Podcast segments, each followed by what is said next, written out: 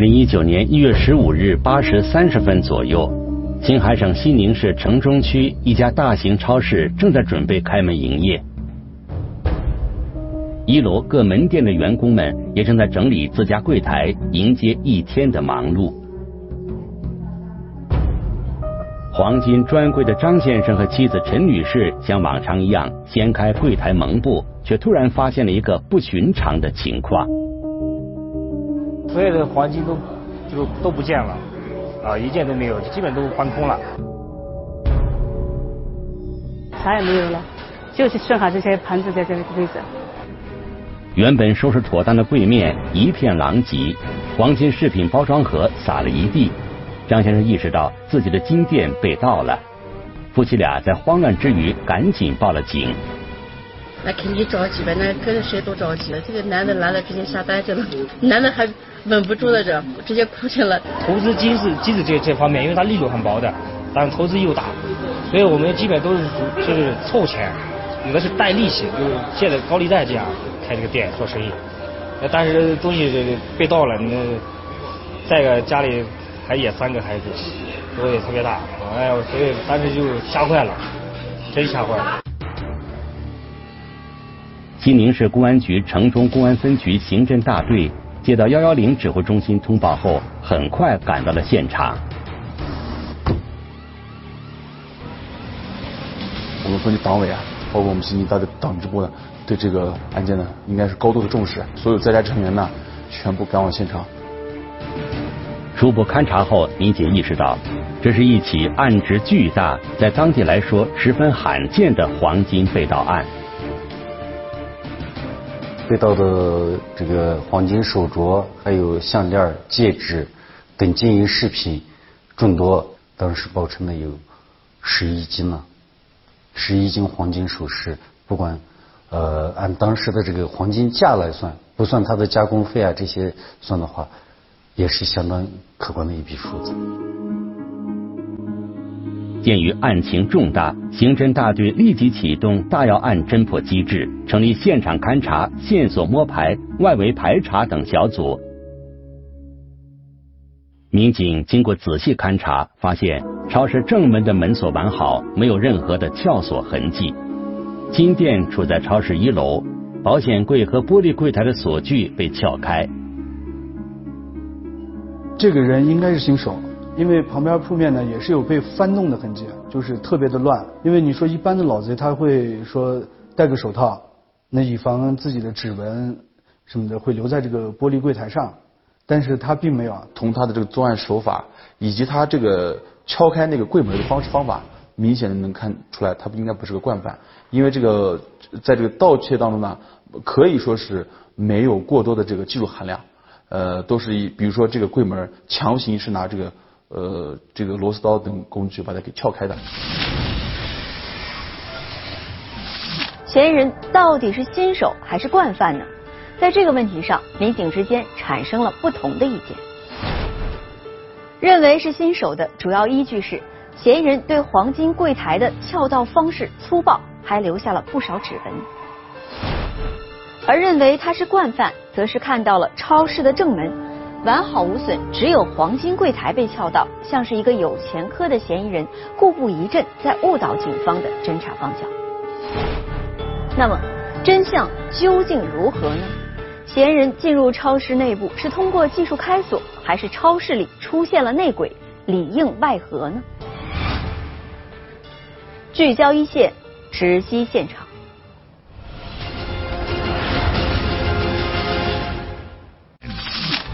金店失窃，数额巨大，一百五十万的黄金首饰被盗，借了高利贷这样，吓坏了，真吓坏了。嫌疑人熟门熟路，是否有内鬼参与？这个商场是没有漏洞，是没有人可以进去的。嫌疑人比较狡猾，具有一定的反侦查能力。嫌疑人究竟是谁？百万黄金能否完璧归赵？百万黄金失窃案一线正在播出。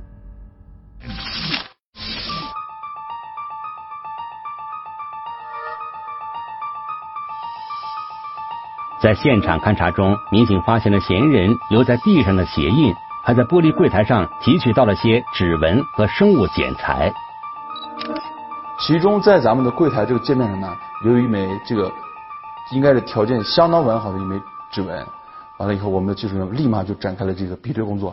但是呢，这个时候非常尴尬，我们这个比对结果为零，就是没有比中真正的犯罪嫌疑人。就是说，这个人要么是之前没有被抓过，要么就是之前可能没有做过这种生物检材的这种入库。所以我们这个就是公安这个库里头呢，没有这个人的就是相符的这个 DNA。与此同时，警方调取了现场监控，发现一月十五日凌晨三时许，监控画面中出现了一名身着黑色衣服、年龄约为四十岁的男子。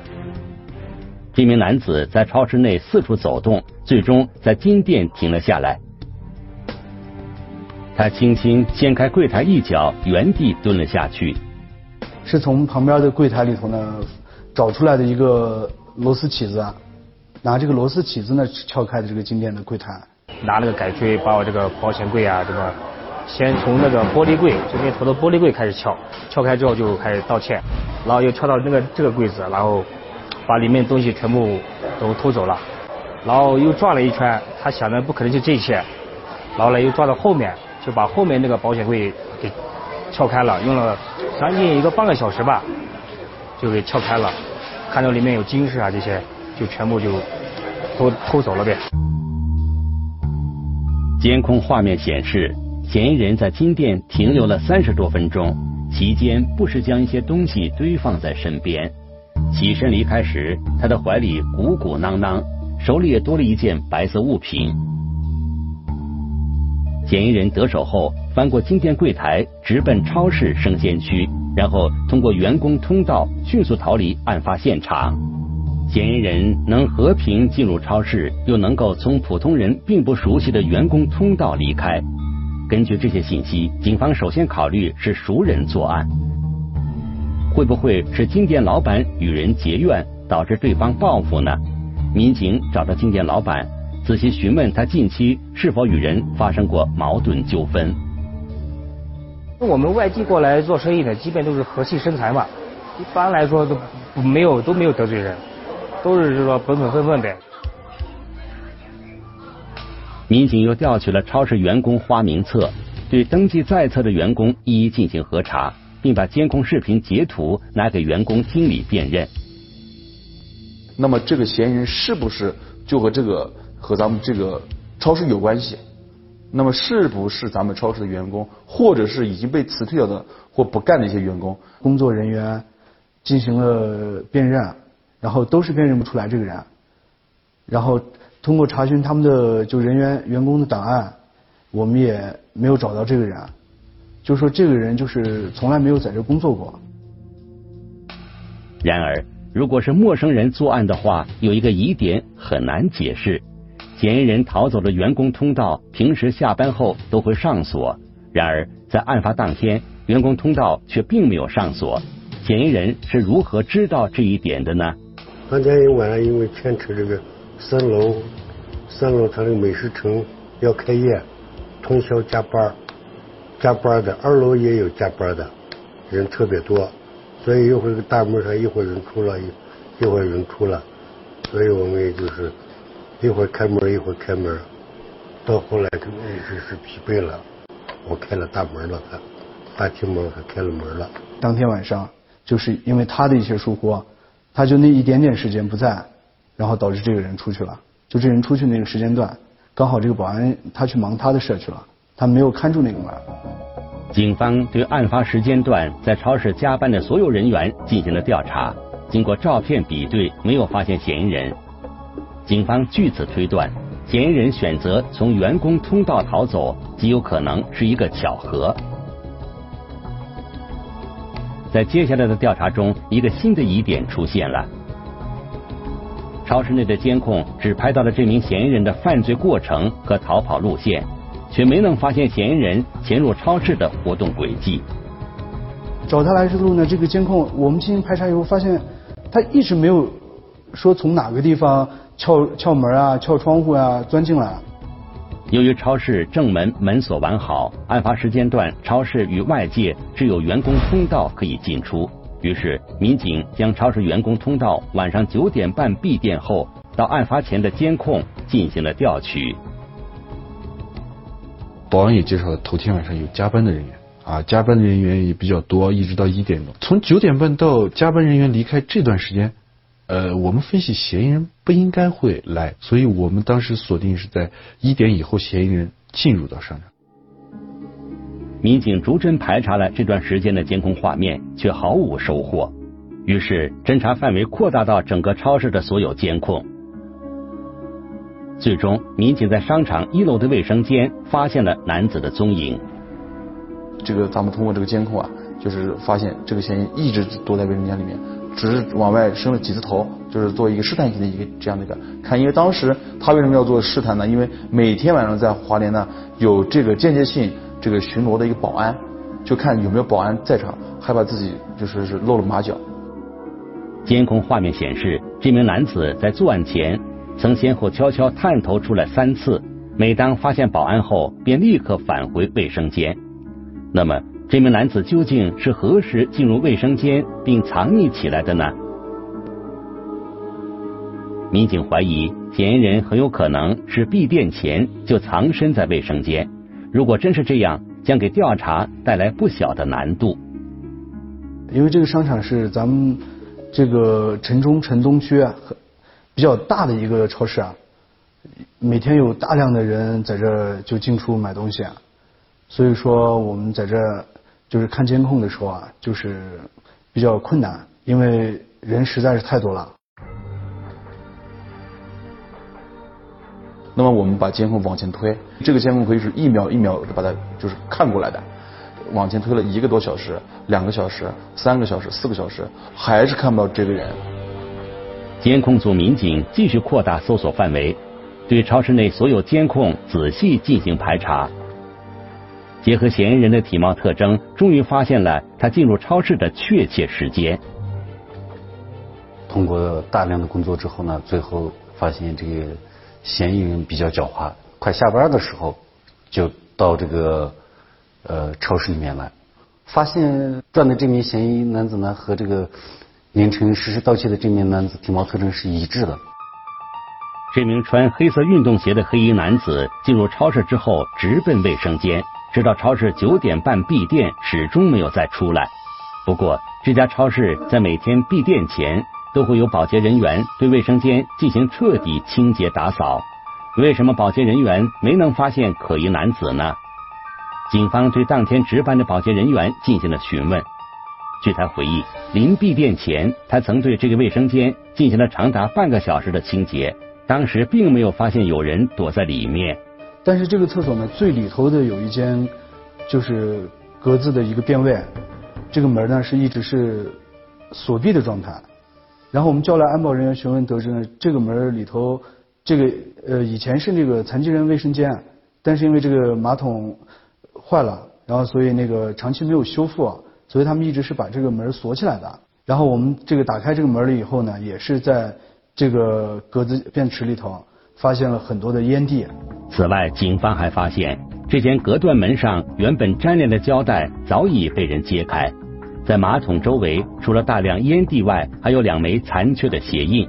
经过与案发现场发现的鞋印比对，正是同一个人所留。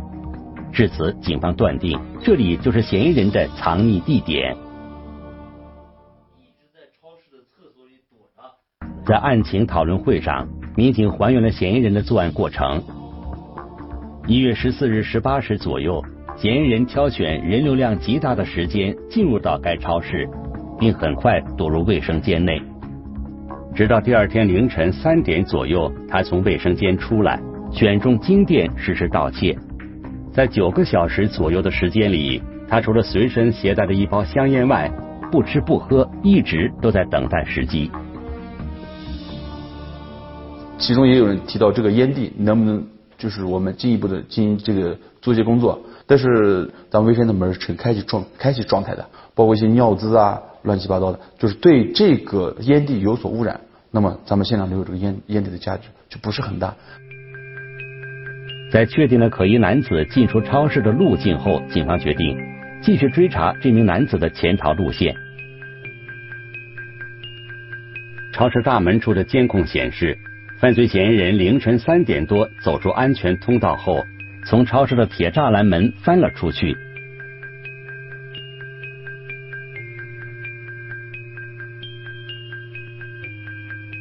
步行来到夏都大街，打了一辆出租车离开了。茫茫夜色之中，这名嫌疑人会逃向哪里呢？根据车牌号码，民警很快找到了这辆出租车。幸运的是，西宁市的所有出租车都加装了内部监控摄像头，所以嫌疑人上下车的全过程都被清晰的拍了下来。据司机回忆，这个男子上车之后一路上很少说话，但是从不多的交流中，还是能够听出来这个男子就是青海本地口音。而且司机还记得，男子前往的目的地是南山路的一个大坡下。那这个地方会是嫌疑人最终的落脚点吗？半夜潜逃，嫌疑人在监控中消失。这个走了一些山路、弯路，就是没有监控的地方。蹲守布控，神秘盗贼究竟躲在哪里？百万黄金失窃案一线正在播出。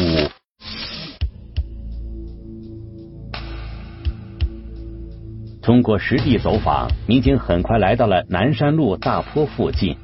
嫌疑人乘着出租车，车停到这个位置之后，这个路口，然后呢，嫌疑人下车，下车之后呢，顺着这条路一直往向往上走。然后往上走之后呢，当时这个路面是当时是在这个建设当中，所以没有任何这个探头。嫌疑人消失的地方是一个三岔路口，向南直通南山公园，东西则连接着一条快速路，两侧是住宅小区和一些沿街门市。每条路是都通的，也有可能是这个小区里面的住户。当时我们考虑，所以我们就对这些住户进行了这个重点的摸排走访，呃，一一排除了这些这个嫌疑呢被排除了。警方推断，嫌疑人有可能只是兜了个圈子，并不住在附近。由于南山路附近没有监控视频覆盖，通过视频继续追踪嫌疑人逃跑路线的方案暂时搁浅。于是，警方决定倒查监控，追踪嫌疑人进入超市前的行动轨迹。嫌疑人来的路线，我们在倒查的过程中，发现嫌疑人是一月十四号十三时左右，从我们这个夏都大街的一家宾馆里出来的。通过调取宾馆的登记信息，警方获得了可疑男子的身份信息。杜某，西宁本地人，四十八岁，没有犯罪前科。这个人呢，我这个是一个平时没有什么正当职业，哎，就平时喜欢这个，主要是这个打打牌啊，过着一个自由散漫的生活。平时有爱好赌博的习惯，他的这个妻子呢，也有这个爱好赌博的习习惯，基本上两个人都是比较爱赌的。其中他的这个妻子呢，这个赌博的这个习惯呢陷得比较深，啊，期间呢将这个犯罪嫌疑人的一套房产赌博赌博以后所变卖了。警方在杜某家附近秘密展开摸排走访工作。据邻居们反映，杜某因为赌博欠下了不少外债，经常会有债主前来索债。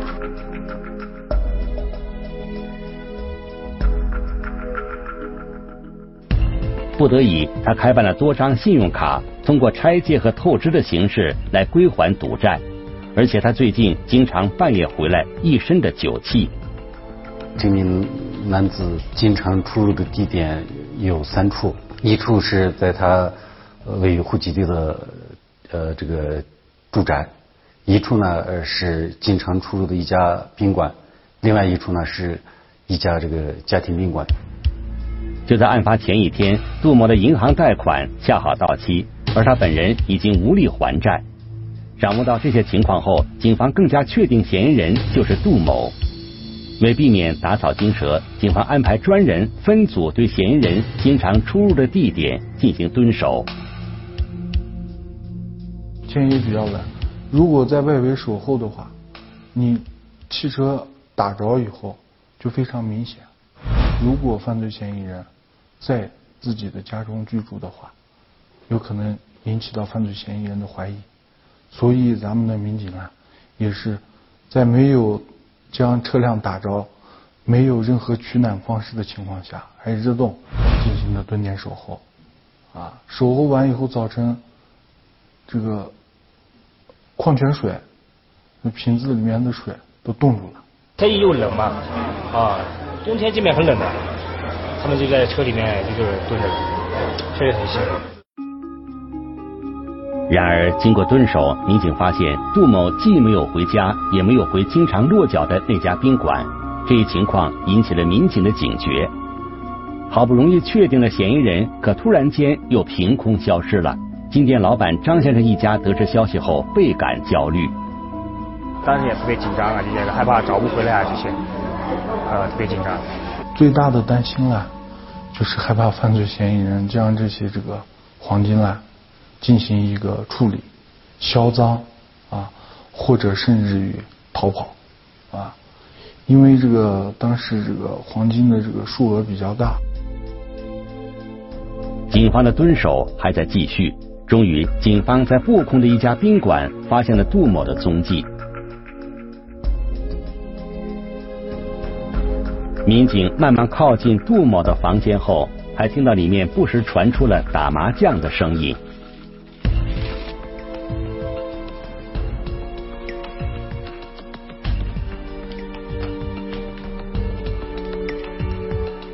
就在民警准备进门实施抓捕时，房门突然打开了，一名男子急匆匆的从里面走了出来，边走边打电话。经辨认，此人正是杜某。进行了二次伪装，包括他人像是这个四十多接近于五十岁的人，但是呢，他当时打扮的比较时尚，比较年轻，像戴戴的这种帽子呢，就像是这种二十多岁的那种嘻哈帽。然后穿着呢也也比较是时尚的，比较潮流的那种。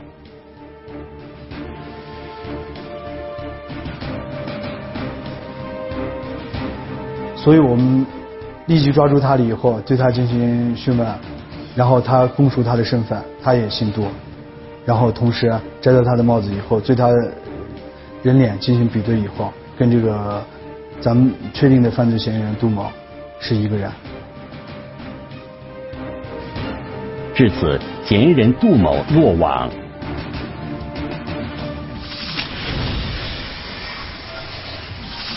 到案之后，杜某对盗窃黄金的事实供认不讳。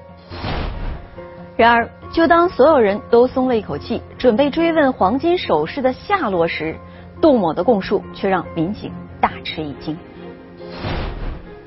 杜某说，在逃到了南山之后，他遇到了一伙人。这伙人把黄金首饰全部抢走了。与此同时，民警在宾馆以及杜某的住处都没有找到被盗的黄金首饰，并且杜某的朋友也表示对杜某盗窃一事并不知情。那么，这五公斤多的黄金首饰究竟去了哪里呢？难道杜某真的遭遇了抢劫吗？盗贼落网。黄金却不知所终，水落石出，黄金能否得以保全？百万黄金失窃案一线正在播出。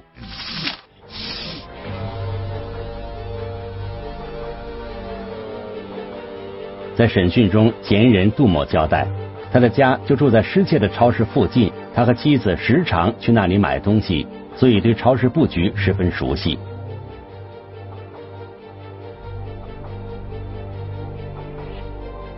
杜某称，由于几年前妻子赌博欠下了不少外债，家里的生活非常窘迫。为了尽快还债，他决定去超市盗窃。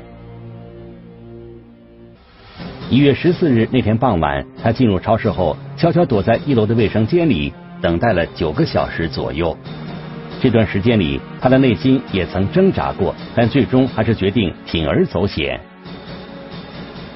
一开始他去偷的时候呢，因为这些这个营业款呢，都没有，已经每天的营业款是上交了，已经这个由公司统一存入银行了，没有现金让他可以实施盗窃。然后呢，他又偷其他东西呢，大件儿拿不走，小件儿不知道。那么刚好在卫这个卫生间呢，在这个超市的南侧，而这个咱们的案发中心现场金店呢是在这个超市的北侧，但是就在同一就在同一楼层。另外呢，这个他的这个所谓的这个距离不是很远。对这个款项进行变卖之后，可以还这个贷款，不至于说你盗窃这么多。他说这个是人的一种贪念，贪念作祟之后，他就想有多少拿多少，只要我能拿得走、拿得动的，我就拿走。作案得手后，杜某准备离开。他原本想去二楼跳窗逃走，但偶然间推了一下员工通道的门，发现竟然没有上锁。据这个杜某供述呢，他也是当时就是前两天到这个超市里面去转的时候，无意中发现这个超市的这个晚上是这个上货的这个门呢是呃基本上处于不锁的状态。呃，有货就开，没货的话是处于关闭状态，而且这个通道门口就是保安值班的地方，所以他们也是存在这个一定的安全隐患。于是，杜某从员工通道悄悄溜了出去，并趁着夜色躲过了门口保安的注意。这个啊，对。那个就我那边说的那个，我我那是。好，欢迎您乘坐夏都出租，本市是全国文明城市，请您文明乘车，前排乘客请系好安全带。逃离现场后，他故意兜了个圈子，选择在极少行人的南山路附近下了车。当时也是比较慌张，也是比较惊惊慌，就是想逃开这个监控的这个。咱们的这个想逃开监控这个区域，完了以后，所以他打车到了我们城中区，呃，去往这个就是一些死胡同或者是一些山路，就是没有这个就是没有监控的地方。杜某说，令他万万没想到的是，下车后他遇上了抢劫，两名陌生男子不由分说，将他手中的黄金首饰全部抢走了。事实果真如杜某所说吗？基本上没有人在那走的，那怎么就呃怎么会像他说的那么巧碰上几个小伙子把他在那抢了？对这个杜某所供述的说二次实施抢劫的事情，通过对他的这个案发地点以及呃案发时间段呢进行调查走访调查，会发现他所说的这些事件发生。警方进一步分析判断，如果黄金首饰没有被抢，那么杜某极有可能是进行了销赃或藏匿。有可能这个这些被盗的物品已经出手被变卖了，但是通过验证家里面没有搜出大量的现金。然后，但是我们在他的这个微信里头啊，发现就是他当时有上万元的入账。那这个你你说他经济状况本来就不好，那为什么突然会有这么多？钱的入账，所以我们怀疑他这个首饰啊是被卖了。咱们城东区东关大街附近，因为那附近是有众多的金店，因为等于说是在城东区那一片儿，呃，这个金店是经营首饰交易市场啊是最大的一个地方。我们在这个地方就是就进行了一些走访啊，每一家金店，我们拿着这个嫌疑人的照片让他们辨认。路两边这边还有那边。全是这种这个什么同心金店呀，呃，那个道道里面什么金世家呀，都是挺多的，基本上都是金店。像这边路边上的这些第一排，基本上都是经营加工和这个呃回收的。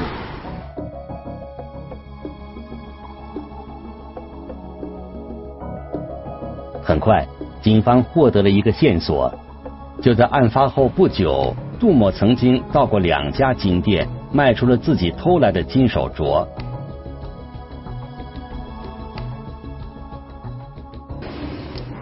呃，他到金店去变卖这些这些手镯的时候，他也害怕就是金店老板被查，所以他是分两家金店去卖的。两家金店去卖的时候呢，给这个呃金店的老板说的是，这是他妻子结婚的时候的陪嫁品，现在两个人因为种种原因要离婚了，要把这些东西进行变卖。而当时呢，这个金店的这些老板呢，也不是说明显低于市市场价格，只是以当日的这个黄金成交价格进行了这个收购。民警将金店回收的金手镯拿给金店老板辨认，证实金手镯正是被盗金店的物品。至此，警方断定杜某撒了谎，肯定还有更多的黄金首饰被他藏了起来。最终还是我们通过这个审讯啊，通过我们的工作方式方法，最终呢突破了这个犯罪嫌疑人的心理底线啊。最终，犯罪嫌疑人交代了，除了有金手镯，犯罪嫌疑人变卖以外，其他的赃物全部藏匿于这个犯罪嫌疑人的居住地内。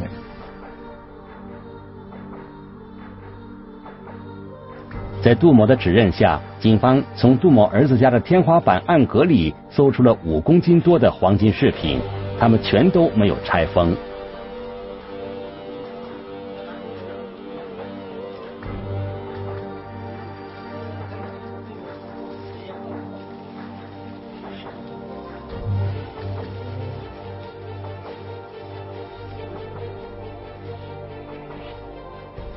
他将这个黄金呢，全部打包好以后，打包到整个打包到一个一个袋子里面，然后统一藏放在这个咱们这个家里面，这个一进门一进门的这个过道的玄关，玄关的顶部啊，顶部上面他这个家里面这个装修的做的有一个玻璃，那个玻璃是活的啊，一推就开。他当时从这个案发现场离开的时候，从他逃离的这个监控可以看出来，他的衣服是鼓鼓的一种状态，应该是把这个当时偷的这个黄金啊，应该是装在衣服里面，然后把这个衣服掩盖好以后，做一个伪装逃离中间现场。加上之前被杜某卖掉的金手镯，这起特大黄金盗窃案中被盗的五公斤多黄金饰品全部被追回。幸好是咱们这个警官破案神速，啊，他是用了三十一个小时，然后就就把这个案子给破了。这回心中就是心中的这个压力，就是这个石头才落下来，特别高兴啊！非常感谢我们人民好警察，真的是特别感谢他们。